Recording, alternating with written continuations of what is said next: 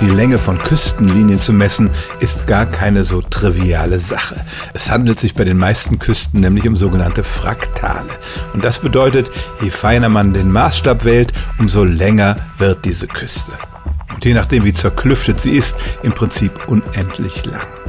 Deshalb sind solche Vergleiche nicht immer leicht. Je nach Quellenangabe unterscheiden sich da die Werte um den Faktor 3.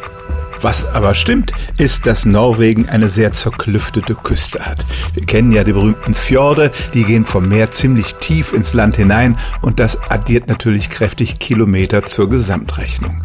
Die Küste Afrikas dagegen ist weitgehend glatt und deshalb kommen da nicht so große Zahlen bei raus. Ich stütze mich auf die Werte vom World Factbook. Demnach hat Norwegen eine Küstenlinie von 83.000 Kilometern und liegt damit unter den Ländern der Welt auf Platz 2. Und da kommen dann sogar ganze Kontinente nicht mit. Die afrikanische Küste hat insgesamt nur eine Länge von 30.000 Kilometern und Australien 25.000. Das ist zusammengenommen erheblich weniger. Also, auch wenn die konkreten Zahlen durchaus zweifelhaft sind und es auf die genaue Messmethode ankommt, kann man doch mit ziemlicher Sicherheit sagen, dass das kleine Land Norwegen mit all seinen zerklüfteten Fjorden eine längere Küstenlinie hat als Afrika und Australien zusammengenommen. Stellen auch Sie Ihre alltäglichste Frage unter stimmtz.radio1.de.